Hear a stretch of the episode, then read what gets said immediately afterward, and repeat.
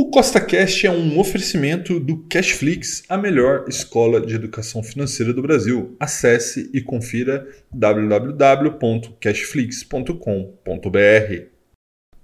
No podcast de hoje eu vou falar sobre Americanas, né, que caiu essa semana mais de 70% em um único dia após descobrirem que 20 bilhões de reais estão ali em dívidas que não estavam devidamente computadas no balanço. Tá? Então, se você já gostou do tema desse podcast, segue Costa Cash aí na sua plataforma, pois temos novos podcasts todas as semanas, sempre com o mesmo intuito, colocar mais dinheiro no seu bolso, tá bom? Então vamos lá. E hoje tivemos um mercado bem, bem agitado, né? Vamos começar como a, vamos dizer assim, a notícia do dia, né?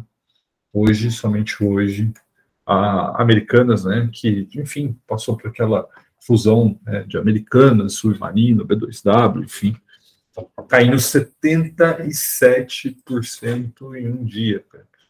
Olha, eu já passei por muita coisa nesse mercado, mas eu não me lembro de uma ação cair 77% em um dia. Acredito que já tenha acontecido, obviamente, né? Não acredito que seja um fato inédito, mas não me lembro. Não me lembro agora. Realmente um fato muito, muito atípico, né?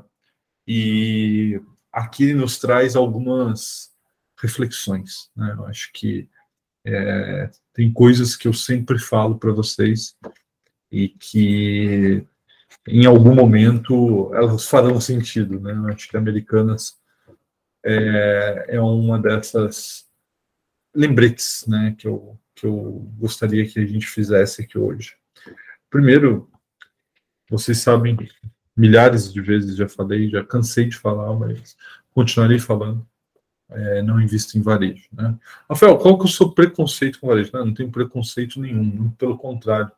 É, eu analiso de tudo um pouco para realmente poder agregar aqui para vocês, agregar meus investimentos, na carteira Milha Rio, enfim. Mas o fato é que Americanas nunca foi bom. Nunca foi bom. Se você pega, por exemplo, o histórico de margem líquida, né? Um negócio, então, só lembrando o conceito de margem líquida, né? Eu vendo algo por 100 reais. Deixa eu pegar aqui, ó, tem um cubo mágico do lado aqui, ó. Tem um, um cubo mágico. Vamos supor que esse cubo mágico seja vendido por 100 reais. Qual que é o custo de produção dele? Ah, vamos supor que é 70. Então, a margem bruta é 30. Essa margem bruta de 30 será retirado os custos, né? Funcionário, propaganda, imposto, aluguel, enfim. E fica uma margem, e fica um valor final. Esse valor final é o lucro líquido.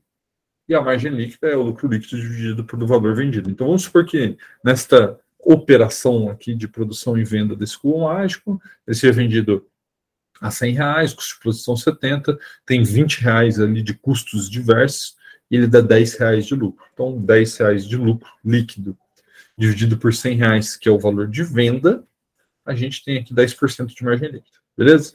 Ok, então o conceito de margem líquida assimilado sem nenhuma dúvidas, né? Então veja que ano passado a margem líquida da Americanas foi de 0,15%, ou seja, a cada 100 reais vendido, 15 centavos era lucro. Algo assim, até assustador, né? porque é uma empresa que vive do giro, né? não vive do lucro. Ela sempre tem que estar se endividando, girando né? É, estoque, tomando, é, enfim, é, dívida para existir. Aí, em 2021, que houve o boom do comércio eletrônico, né? lembrar, é, 2020 e 2021 né? foram dois anos bons aí para o comércio eletrônico, aconteceu o ápice da margem líquida da Americanas, 2,4. Tá? e historicamente é um grande moedor de dinheiro, né? Porque só perde dinheiro desde sempre. O último, é, entre 2010 e 2021, foram aí 10, 11 anos de prejuízo. Tá? Ah, Fel, mas isso é um caso, é, vamos dizer assim, isolado do varejo, né? Com certeza, a Magazine Luiza é um, não é o caso, porque a Magazine Luiza é né, um dos maiores varejistas brasileiros e tal. Só que não, né? Então, você pega o histórico de margem líquida, é lógico que é melhor, eles têm um resultado muito melhor do que o da Americanas, mas veja que de bom não tem nada, né? Veja que menos 1% prejuízo dos, eh, no último ano, 2009, 2015, e aí, assim, o melhor ano da história do Magazine Luiza, 2019, 4,64, ou seja, cada, cada, mil, a cada 100 reais vendido, 4 reais e 64 de lucro. Né? Então, assim, é, varejo é um péssimo negócio, sempre foi, sempre vai ser. Custos muito alto, margens baixas, é, toda a sazonalidade, né? tem que ter emprego baixo, é, a população teve que estar com poder de compra alto, os juros tem que ser baixo. Cara, existe um. Uma, eu até usei essa palavra hoje nos meus stories, que, por sinal, pessoal gostou bastante, né? Enfim, foi, foi uma. Tive um feedback muito bom de vocês né, lá no Instagram. Mas basicamente precisa de um alinhamento planetário para que um, um varejista vá bem no Brasil. Tá? Então, fiquem longe do varejo. Fiquem longe do varejo. E aí hoje estourou a bomba aí dos 20 bi com B, é, é, é, assim, insano, né? 20 bi de inconsistência contábil, tá? Então aí é só para vocês entenderem.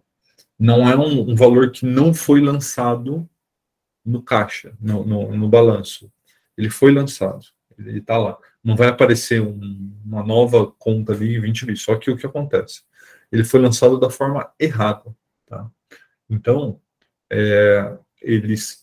É, os detalhes ainda não saíram, né, mas pelo que eu pude apurar, basicamente é, eles não computavam esses 20 bi como dívida, embora fosse uma obrigação. Tá? Eles computavam com outro tipo de, de enfim, de classificação contábil e deveria ter sido classificado como dívida.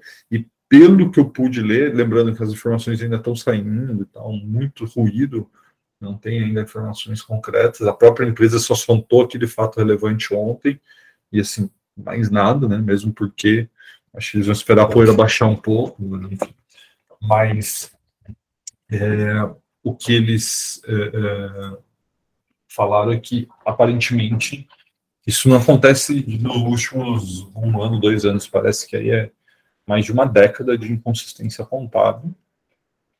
É, e isso, obviamente, vai refletir é, nos indicadores, né, no lucro, na margem e tal, e principalmente no endividamento. Né? Então, por exemplo, é, imagina, ah, não precisa imaginar, vamos ver quanto que está marcando aqui, é, aqui ó, dívida líquida por EBITDA, tá? Tá 2,87, tá? É, vamos supor, e aqui eu já estou supondo, tá, galera, que ao contabilizar esses 20 bi, esse indicador vai para 3, vai para 4, vai para 5, vai para 6. Ah, Rafael, qual que é o impacto? Cara, o impacto é o seguinte, existem, eles, todo varejista é muito endividado, né? Então, é, existem o, o que se chama de convenant, né? Basicamente, são obrigações contábeis que têm que ser mantidas, né? Olha, a sua dívida aqui eu mantenho ela para você, desde que sua dívida líquida por EBITDA não ultrapasse 3, não ultrapasse 4. Ah, o que, que acontece se ultrapassar? Cara, tá lá no contrato, mas basicamente, normalmente, é, é a liquidação da dívida, né? A antecipação de toda a dívida que deve ser paga imediatamente. Cara, se isso acontecer, é tipo um efeito dominó. Porque não vai ter outra alternativa, os caras, obviamente, não tem dinheiro para pagar. Vai, vai entrar em recuperação judicial. Então, é algo assim muito triste, obviamente, uma empresa enorme, muitos empregos, é, diretos, indiretos, mas não é uma surpresa, né? Ninguém pode falar assim, nossa, nunca esperava isso acontecer. Cara, histórico de varejistas grandes quebrando no Brasil é imenso.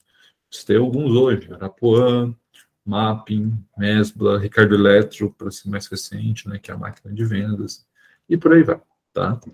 E é lógico que também existe aí uma, uma pergunta, até soltei um meme agora há pouco lá no Instagram, depois eu vou ver lá se o pessoal gostou, que é, cara, que, que esse contador estava fazendo? Por que, que ele fez isso? Alguém mandou ele fazer isso? Então, assim, isso ainda pode desdobrar em, em, em questões até criminais, imagino, deveria, né? Porque tem, tem uma coisa errada. E aí, a, a, uma outra pergunta que obviamente vem à mesa é: cadê a auditoria? A PwC, né? Que é a, a auditoria independente que faz toda uh, esse trabalho junto a americanos.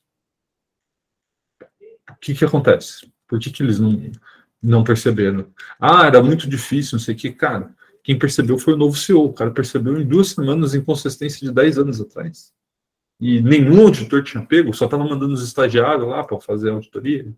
Então, assim, tem, tem muita água para rolar por baixo dessa ponte. É, é, um, é um capítulo triste da, da, da, história do mercado de capitais brasileiro, não tenha dúvida, mas é um lembrete importante né, para a gente ser diligente e não cometer é, erros, né, que podem ser evitados. Né? Por exemplo, investir em varejo é um erro que pode ser evitado. Tá bom? Um forte abraço e até a próxima.